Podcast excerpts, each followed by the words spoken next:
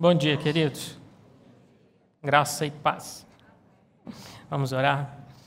Senhor, nosso Deus e nosso Pai, te agradecemos pela presença do Teu Espírito no nosso meio. Te agradecemos porque o Senhor já começou a tocar e a mover em mentes e corações nessa manhã. E nós te pedimos para que o Senhor continue a falar conosco, nos mover, nos impulsionar a uma nova vida. Espírito Santo, hoje nós queremos honrá-lo e queremos que o Senhor ocupe uma posição de honra em nossos corações, tendo acesso a cada recanto do nosso ser, da nossa existência. Transforma-nos nessa manhã, vivifica-nos pelo teu poder, abençoa-nos em todas as coisas, que nós tenhamos a nossa mente, o nosso coração ligados a ti agora. Fala conosco em nome de Jesus. Amém, Senhor, amém. Queridos, ontem é, eu vi um meme no Instagram que dizia que no mês de janeiro as academias e as igrejas ficam lotadas, todo mundo buscando o seu milagre. Pois é. Chegamos aí no fim do ano, viramos o ano, passamos pelas festas, começamos um novo ano, estamos nos primeiros dias desse novo tempo. E é um hábito nosso refletir naquilo que vivemos no ano que se passou e estabelecer novas metas, renovar nossos sonhos, a nossa esperança para esse ano que está começando. E nós muitas vezes, quando olhamos para a nossa vida, ficamos assim, pensando: eu poderia ter feito mais, ou isso poderia ter sido diferente, ou esse ano eu alcanço, esse ano eu vivo isso, esse ano eu venço.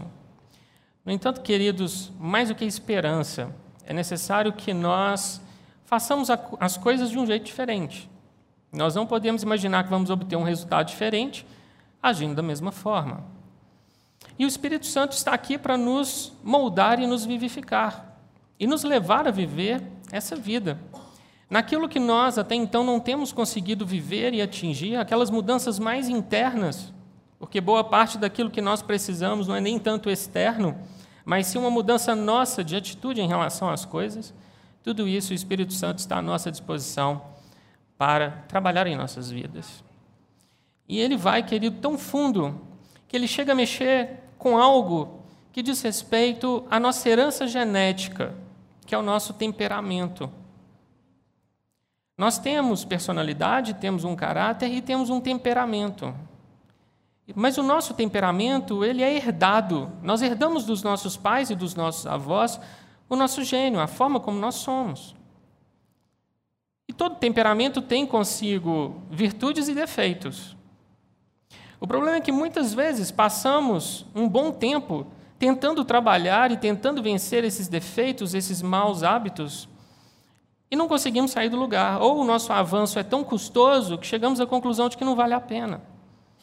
E aí costumamos dar aquela desculpa do tipo: ah, eu nasci assim, é assim que eu sou, esse é meu gênio. Só que, para aquele que é uma nova criatura, essa desculpa não cola, não vale. Nós temos o Espírito Santo em nós capaz de nos transformar.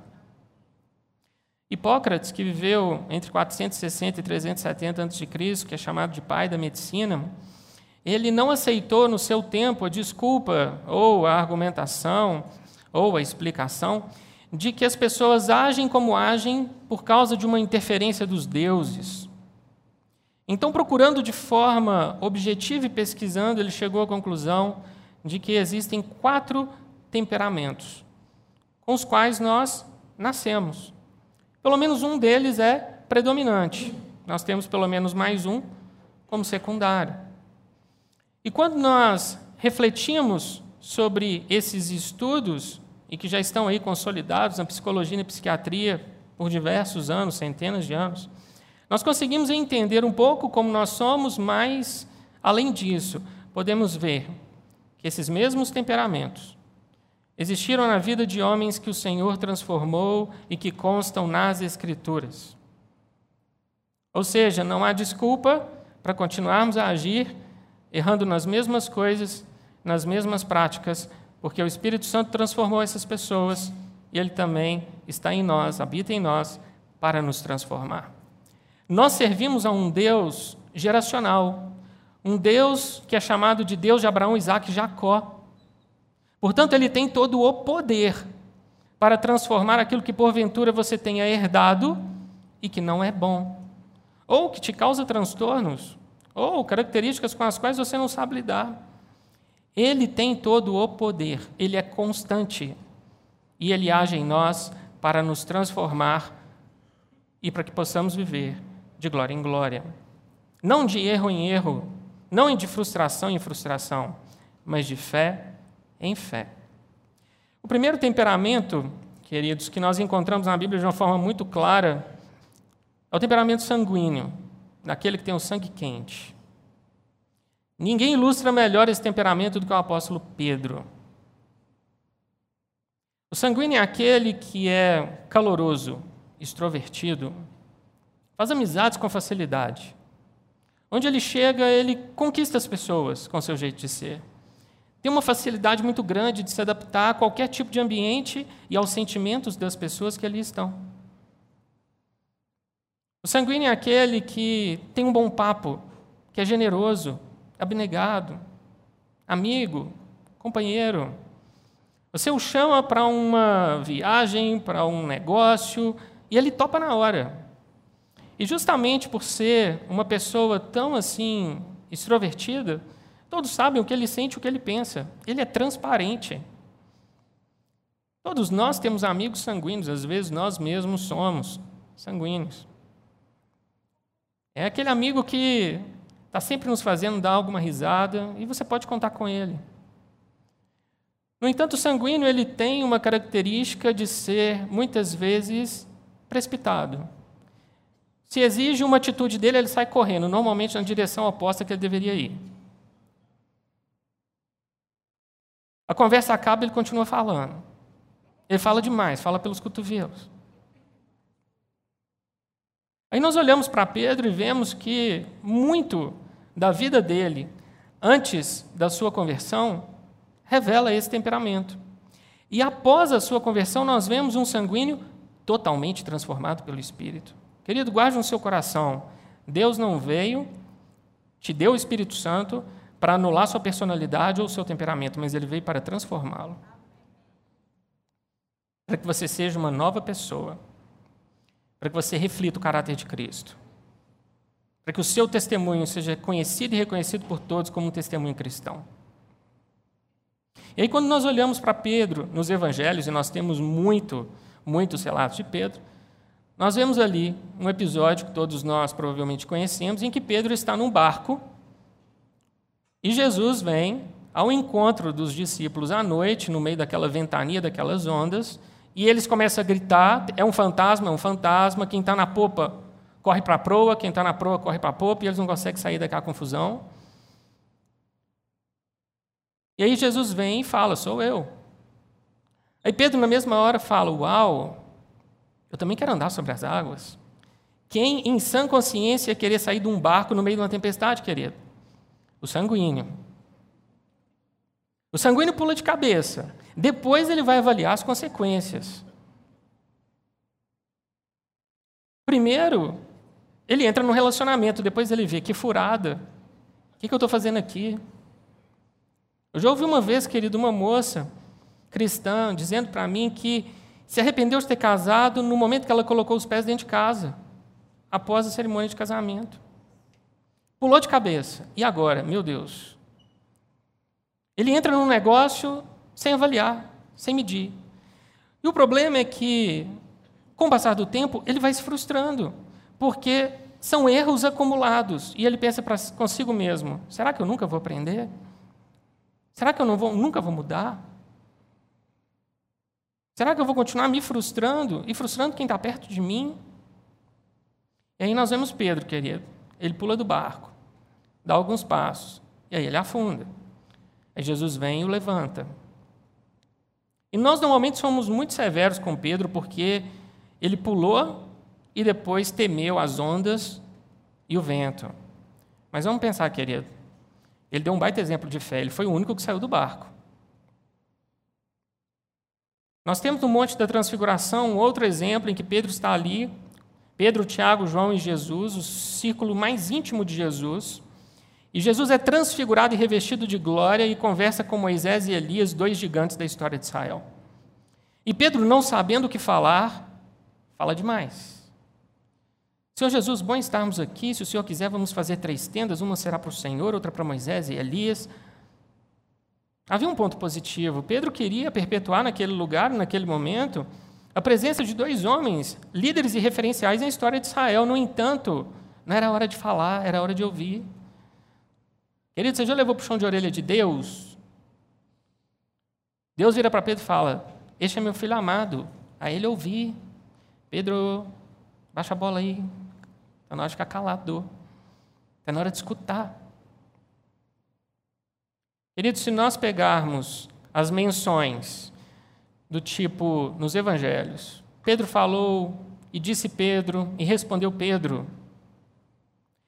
Essas menções, esses momentos, eles são em maior número do que a soma das falas de todos os discípulos de Cristo nos evangelhos.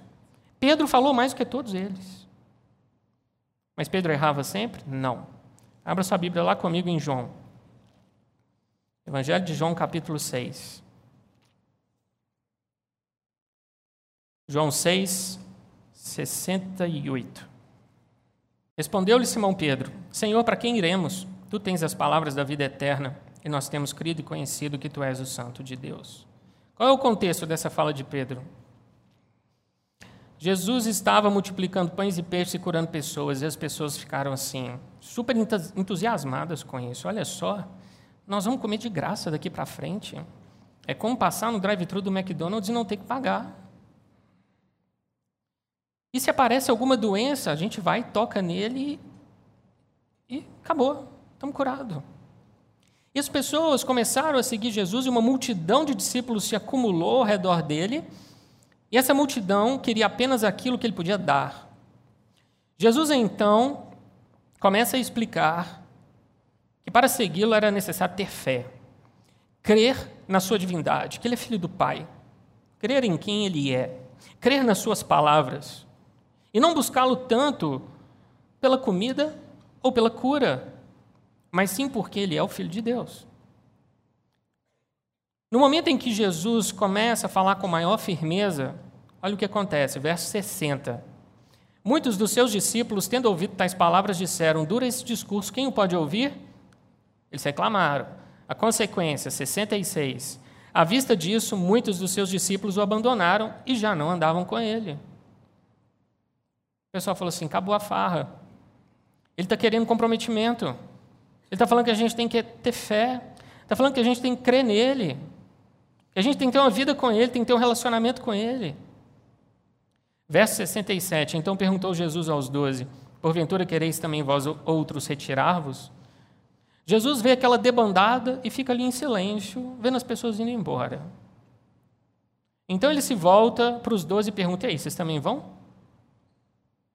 Também vamos deixar? Caminho vocês vão escolher.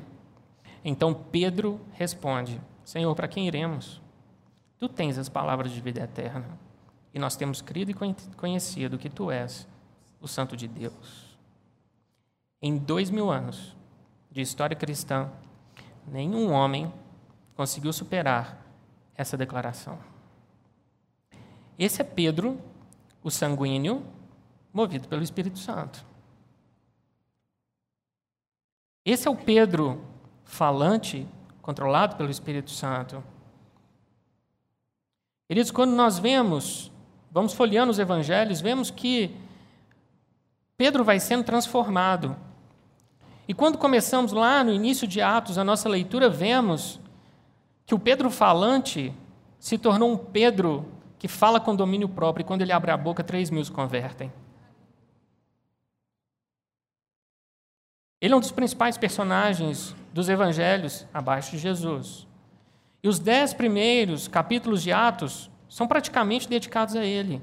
Um Pedro transformado, um Pedro que escreveu duas cartas. Continuou sendo caloroso, amável, extrovertido, alegre. No entanto, cheio do Espírito Santo. Seus defeitos e maus hábitos foram transformados em virtudes. Jesus até mesmo mudou o nome de Pedro. Simão, o sanguíneo, passou a ser chamado de Pedro, o sanguíneo cheio do Espírito.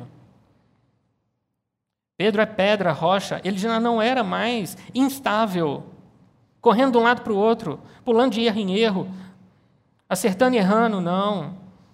Um homem controlado pelo Espírito, um homem manso, que dormia na prisão, querido. Coloca o sanguíneo numa adversidade, fala com ele para ficar tranquilo, ele não consegue, ele tem que agir.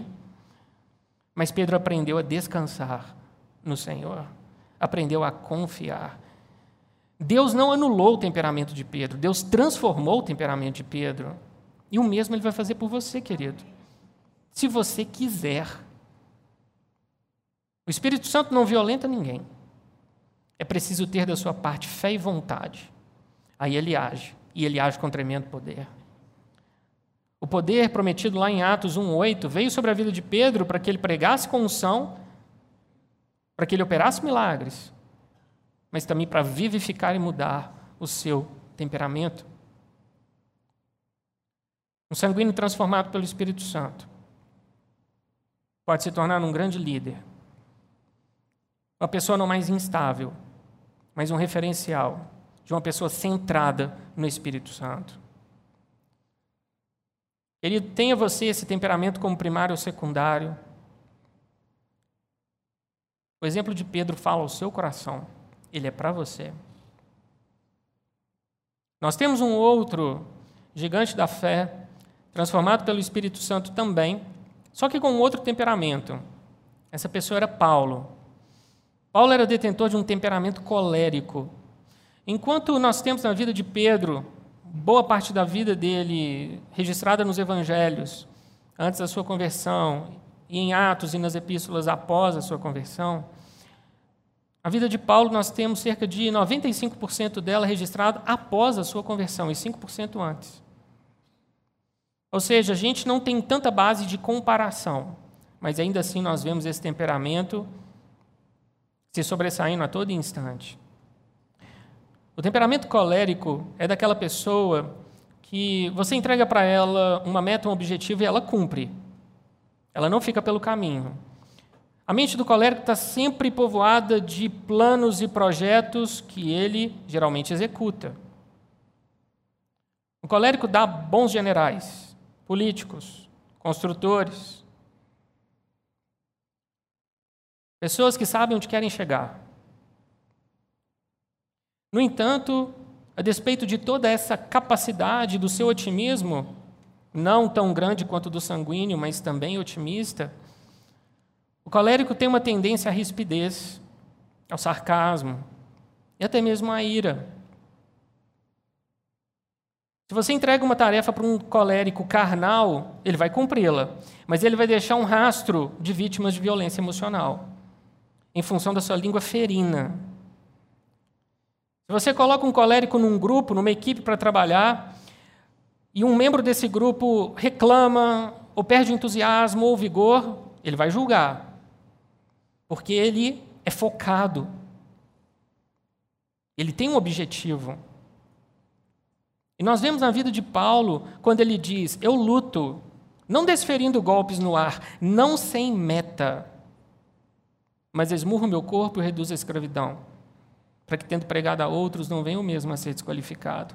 Paulo era um homem de metas. O colérico, por ser tão obstinado nas suas decisões, no seu trabalho, naquilo que está diante dele, ele muita, muitas vezes não considera quem está ao seu lado. Esposas de colérico, filhos de colérico costumam sofrer, justamente pela rispidez. É próprio do temperamento? Sim. Mas o Espírito Santo transforma todas as coisas. Não há nada que ele não possa fazer. Nós servimos a um Deus que tem todo o poder. Para um colérico mudar, ele precisa enfrentar uma crise. Existiu uma educadora americana muito renomada, citada por Tim LaHaye no livro Temperamentos Transformados, que dizia que você nunca deve permitir que um adolescente chegue ao final da sua adolescência, do ensino médio ali, sem que ele conheça o Senhor Jesus. Essa educadora tinha em mente os jovens coléricos, Porque quando um colérico cai na vida, começa a trabalhar e tem sucesso, para atraí-lo para o Senhor Jesus, é difícil. É um milagre. Por quê? Porque ele é autossuficiente. Ele se basta. Ele é cheio de autoconfiança. Ele trabalha e vê o resultado do trabalho dele. Por que, que ele precisa se prostrar diante de alguém? Por que, que ele precisa pedir ajuda para alguém? Por isso, Paulo, querido, não mandou Ananias primeiro. Primeiro, Paulo ficou cego. Porque se Deus tivesse mandado Ananias, Paulo teria atropelado Ananias com um cavalo. Não tinha sobrado nenhum pedaço de Ananias. Primeiro, Paulo fica cego. Então é conduzido pela mão a uma casa que não era dele, numa cidade que não era dele. De favor. Paulo é quebrado. Aí Ananias vai, mesmo assim, coitado, hesitante. Falando, Deus, eu tenho certeza que o Senhor está me mandando para conversar com esse homem. A fama dele não é boa, não. Ele está cheio de carta dos sacerdotes lá de Jerusalém para poder mandar prender e fazer coisa pior com os crentes daqui. E o Senhor fala, vai, que ele é um instrumento, vai, e ele obedece. E quando Ananias ora, as escamas dos olhos de Paulo caem, Paulo é transformado, queridos. Por isso ele é tão focado, escreveu tantas cartas, porque o temperamento dele é um temperamento produtivo. Assim é o colérico. No entanto, queridos, nós vemos também que às vezes esse temperamento se sobressaía. Lá em Atos 13, em Atos 15, quando o Senhor, o Espírito Santo, comissionou Paulo e Barnabé para a primeira viagem missionária, eles foram acompanhados de João Marcos. E no meio da viagem, João Marcos dá para trás. Quando eles vão sair para a segunda viagem, Atos 15, o que, que acontece? Barnabé queria levar João Marcos. O que Paulo falou? Não, você não vai levar esse cara, não. Esse cara deixou a gente no meio do caminho. Não, não vai, não. E a palavra fala que houve entre eles tal celeuma, tal confusão, tal briga, que Barnabé pegou João Marcos e foi para um lado, e Paulo pegou Silas e foi para o outro. Aí, às vezes, a gente lê esse, esse trecho e fala assim: Uau, olha que bênção. De uma briga, o Espírito Santo fez sair duas viagens missionárias ao invés de uma. Aí a gente se pergunta: tá, Desde quando o Espírito Santo precisa de briga entre irmãos para fazer qualquer coisa? Desde quando ele precisa de dois homens, colunas da igreja primitiva, se desentendendo? O temperamento colérico de Paulo aqui se sobressai de forma gritante. Por quê? O colérico disse: errou comigo uma vez, mas eu não vou te dar uma segunda chance de pisar na bola comigo de novo. Esse é o temperamento colérico. E nós vemos que esse homem foi tão transformado, querido. Lá em 2 Timóteo 4,11. Paulo está preso, vivendo os últimos dias da sua vida, e ele escreve para Timóteo em Éfeso, e ele diz: Traga-me João Marcos, pois me é útil para o ministério. Não tinha mais confusão entre eles. É um apóstolo maduro que está falando ali. Um homem transformado pelo Espírito Santo. Um homem que pregou e ensinou como ninguém. Boa parte da doutrina do Novo Testamento foi escrita por Paulo. Claro, cheio do Espírito Santo. Abra comigo lá em Romanos 9. Verso 1.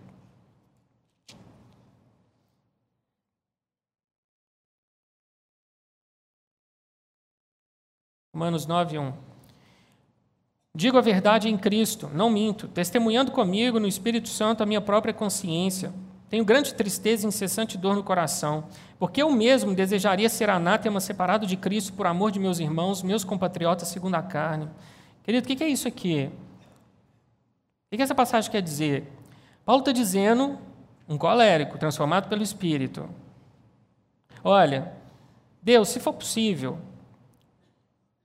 eu troco meu lugar no céu pelo inferno, se isso significar a salvação dos meus compatriotas judeus. Eu abro mão da salvação. Querido, sentimento de compaixão, empatia, amor, são sentimentos estranhos para o colérico carnal. E Paulo está dizendo, Senhor, eu abro mão da minha salvação se isso significar que os meus irmãos judeus sejam salvos, querido, isso é amor. Paulo foi transformado num apóstolo de amor. Lá em Atos 20, quando ele passa por Mileto e os irmãos chegam até Paulo para se despedir dele, a palavra fala que eles levantaram um grande pranto. Pessoas normalmente não choram por coléricos. E a igreja chora porque eles estavam se despedindo de Paulo, um colérico transformado pelo amor, pelo Espírito Santo. Querido, o Senhor faz isso na sua vida hoje, ele fez na vida de Paulo. O que impede? Nada. Basta você querer. Basta você dizer: Senhor, eis-me aqui, eu quero mudar. Eu preciso da sua ajuda. Abra lá em Efésios, querido. Abra sua Bíblia em Efésios 4. Para a casa, para todo colérico. Efésios 4, 30. Decorar três versículos. Efésios 4, 30, 31 e 32. E não entristeçais o Espírito de Deus, no qual foste selados para o dia da redenção. Longe de vós toda amargura e cólera, e ira e gritaria, e blasfêmias, e bem assim toda malícia. Antes sede uns para com os outros benignos, compassivos, perdoando-vos uns aos outros, como também Deus em Cristo vos perdoou. Querido, se você tem esse temperamento, e a ira sobe no seu coração, e você fica assim, eu vou explodir, vou xingar alguém, você vai memorizar esses versículos, vai declarar de viva voz. Jesus venceu o diabo no deserto pela palavra. Você vai vencer, querido, toda tentação do seu temperamento pela palavra. Isso é possível. Paulo foi transformado, você também será. Outro temperamento que nós temos, querido, que também é muito comum, né? todos nós possuímos, de alguma forma ou de outra, seja ele primário ou secundário, também é o melancólico. O maior exemplo de melancólico na Bíblia foi Moisés. Moisés foi um melancólico transformado pelo Espírito. Diferente dos outros temperamentos, o melancólico ele tem a capacidade de experimentar a gama completa de emoções. Todos os sentimentos possíveis. Só que ele tem uma inclinação para os sentimentos e pensamentos negativos, pessimistas. Alguns dos maiores gênios superdotados do mundo são melancólicos. E vivem, muitas vezes, profundos períodos de apatia, de nenhuma produção, justamente pelo seu temperamento. Quando vencem a autopiedade e a depressão, produzem grandes coisas. A Bíblia nos traz alguns exemplos de melancólicos. Jacó, por exemplo, Salomão, Elias, Eliseu, Jeremias, com certeza Jeremias, Ezequiel, Isaías, Obadias, Apóstolo João e Moisés, o maior líder da história de Israel. Melancólicos são perfeccionistas, querido. Deus chama Moisés para o alto monte. Pense nisso. Aí Deus mostra para Moisés o tabernáculo. E descreve para ele todas as coisas que ele deveria descer do monte e fazer. Ele vê o tabernáculo, o tabernáculo está no céu, ele é real, a arca, os instrumentos lá, os utensílios, melhor dizendo. Pense nisso, não tinha print da tela. Moisés vê essas coisas, ele não tinha como falar, Deus, me manda um zap aí com a cópia desse negócio, eu vou passar para Bezalel que está lá embaixo. Não tinha como. Ele vê, ele replica para Bezalel e Bezalel faz com perfeição. Sou um perfeccionista, querido. Ele escreveu os cinco primeiros livros da Bíblia. Olha quantos detalhes estão presentes lá. Histórias riquíssimas. Olha apenas Gênesis. Sem falar em números e Levíticos e Êxodo, com todos aqueles detalhes e números e descrições.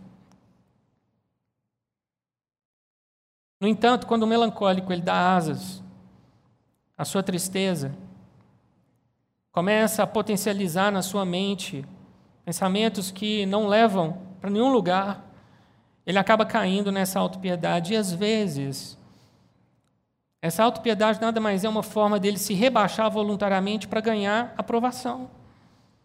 Ganhar um abraço, um elogio, um presente, uma palavra de afirmação. Ele tem um tremendo potencial mas fica debaixo dessa tristeza e opressão. Para a liberdade foi que Cristo nos libertou. Permaneceis, pois, firmes e não vos metais de novo a jogo de escravidão. Gálatas 5.1. O Senhor não quer nos manter debaixo de nenhum jugo que nos oprime.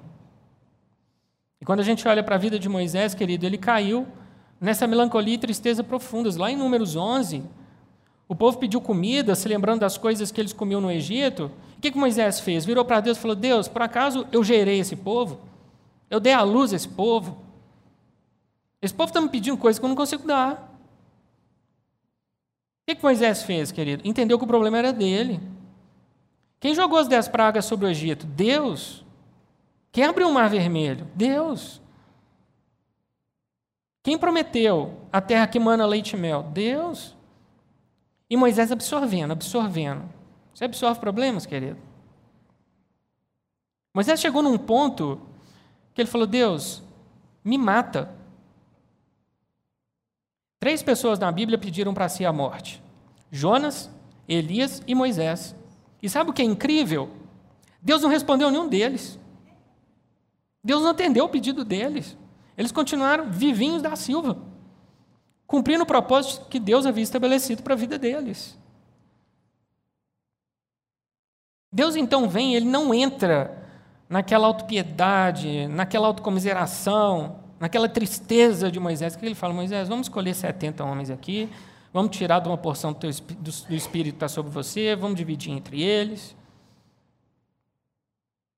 E aí Moisés é um homem que vai sendo, durante 40 anos no deserto, transformado por Deus. Vamos lembrar, querido, Moisés começa essa jornada com 80 anos.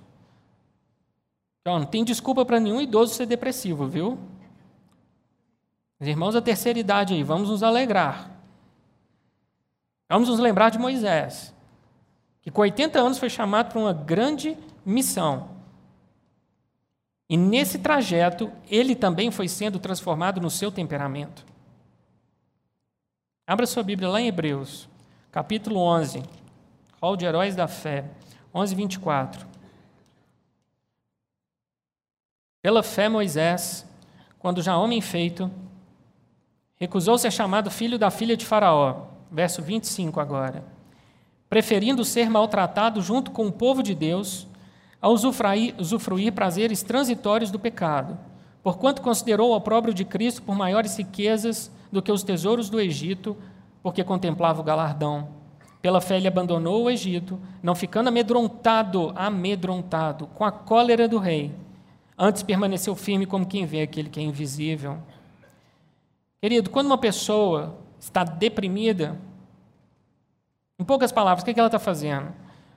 Concentrando em si mesmo todas as atenções e essa angústia ela é aumentada, ela é potencializada. Uma característica, uma virtude do temperamento melancólico é ser abnegado. Ele serve. Quando Moisés parou de ficar olhando para si mesmo e olhou para o propósito de Deus e olhou para as necessidades do povo, ele não ficou mais triste. E como o melancólico também é leal, a partir desse momento que ele faz, o povo tem sede, ele dá água. O povo está com fome, ele dá comida. O povo está doente, levanta a serpente. Ele entra na tenda, ele ora, Deus instrui, ele sai da tenda e toma uma atitude e supre as necessidades do povo. O foco já não está mais nele, está no próximo. Eles vão parar de olhar para dentro de nós mesmos e ficar aumentando as nossas dores, os nossos problemas, porque sofrimentos iguais aos vossos estão se cumprindo ao redor do mundo na família da fé. Nós não somos os únicos a sofrer. Existe angústia, existe tristeza, existe dor, existe. Nós vivemos um mundo caído. No entanto, nós não somos filhos da tristeza, filhos da dor, filhos da angústia, nós somos filhos do Rei transformados pelo Espírito Santo, inclusive em nosso temperamento.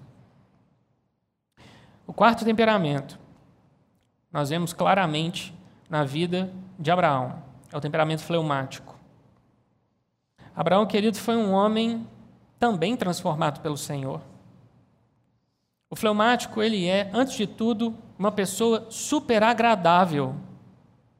Sabe aquele amigo que tem um senso de humor é digno de confiança, tranquilo, é bom conversar com ele, é bom estar na companhia dele. O fleumático é assim.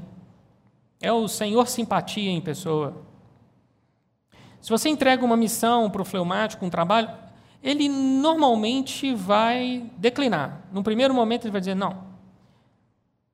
Ele é mais tranquilo, fica mais na dele mas se com ali com jeitinho, respeitando o temperamento dele, Dando tempo para ele pensar e orar, ele aceita. E quando ele aceita, ele trabalha em silêncio por um longo tempo com eficiência.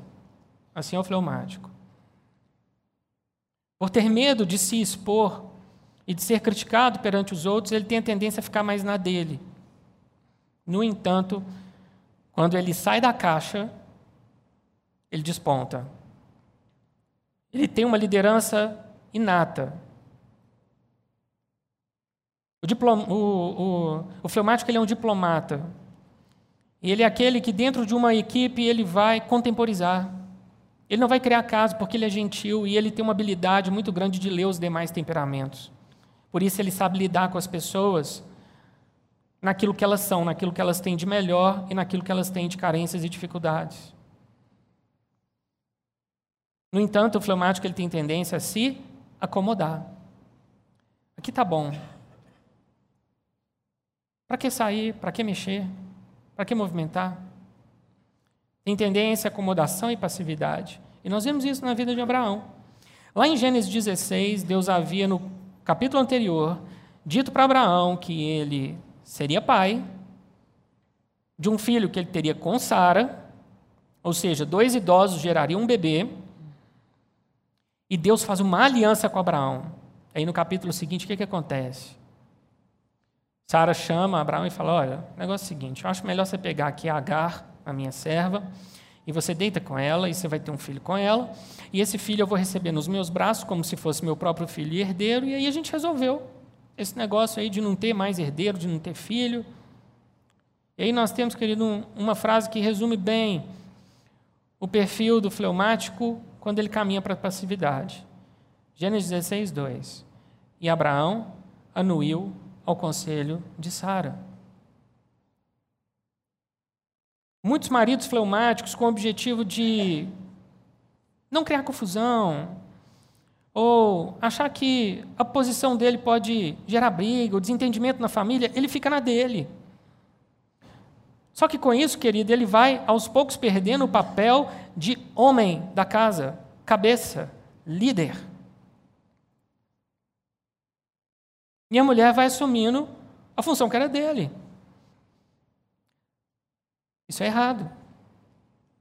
Lá em Gênesis 2, depois de Deus criar todas as coisas, e ele foi dizendo: Ó, oh, isso é bom, isso é bom, isso é bom. Ele olha para o homem sozinho e vê: Não, isso não é bom. Não é bom que o homem esteja só. Far-lhe-ei uma auxiliadora que lhe seja idônea. Aí o que, que Deus faz? Deus cria uma mulher.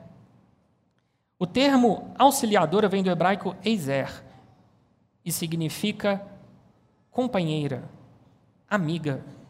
Deus deu ao homem uma melhor amiga. Lá em Provérbios 2,17 é dito para a mulher que o homem ele é o amigo da sua mocidade. Então, o homem é o melhor amigo da sua esposa. A mulher é a melhor amiga do seu marido. Cada um com papéis distintos e complementares dentro de casa. Só que Abraão abriu mão e anuiu o conselho de Sara. E Agar teve um filho, quando o filho nasceu, Agar passou a desprezar Abraão. Quando Ismael cresceu, ele começou a caçoar de Isaac. Agar e Ismael são mandados embora. Abraão, que é pai de Ismael, sofre um trauma com isso. E tudo por causa de um conselho ao qual ele anuiu. Mas ele foi transformado. 1 Pedro, capítulo 3, querido, versículo 6 como fazia Sara, que obedeceu a Abraão, chamando-lhe Senhor, da qual vós vos tornastes filhas, praticando bem e não temendo perturbação alguma. Em determinado momento, Abraão começou a assumir as suas funções dentro de casa como homem. E nós vemos, querido, o ápice disso quando ele pega Isaac pela mão, sobe o Monte Moriá e amarra o menino lá no alto para oferecê-lo em sacrifício a Deus. Abraão aprendeu a seguir e obedecer o Senhor em todas as coisas, cumprindo seu papel como homem da casa. O fleumático, queridos, possui muitas virtudes. Nós vemos, por exemplo, em Abraão, que quando os pastores dele e os pastores de Ló começam a brigar, o que eles fazem? Eles assentam e conversam. O fleumático é assim. Ele não vai colocar a lenha na fogueira, ele não vai sair dando tiro para o alto.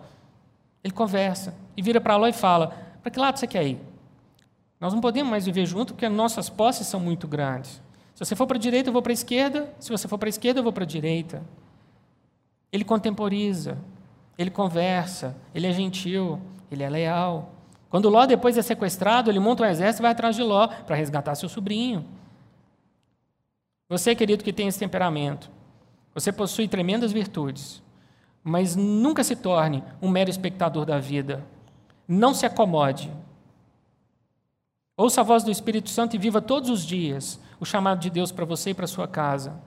Não ache que em algum momento, você abrindo mão da sua postura, coisas boas vão acontecer. Ou mais, nunca abra mão dos seus princípios, a fim de promover uma relativa paz. Nunca faça isso. Seja firme, seja coerente, seja bíblico. Com Abraão, cresceu e foi transformado em seu temperamento. Queridos, nós podemos ter, às vezes, uma pequena parte de um desses temperamentos, outra parte é maior. Fato é, toda a Bíblia está recheada de exemplos de homens e mulheres que foram transformados. Cada um herdou uma herança genética dos seus pais e avós.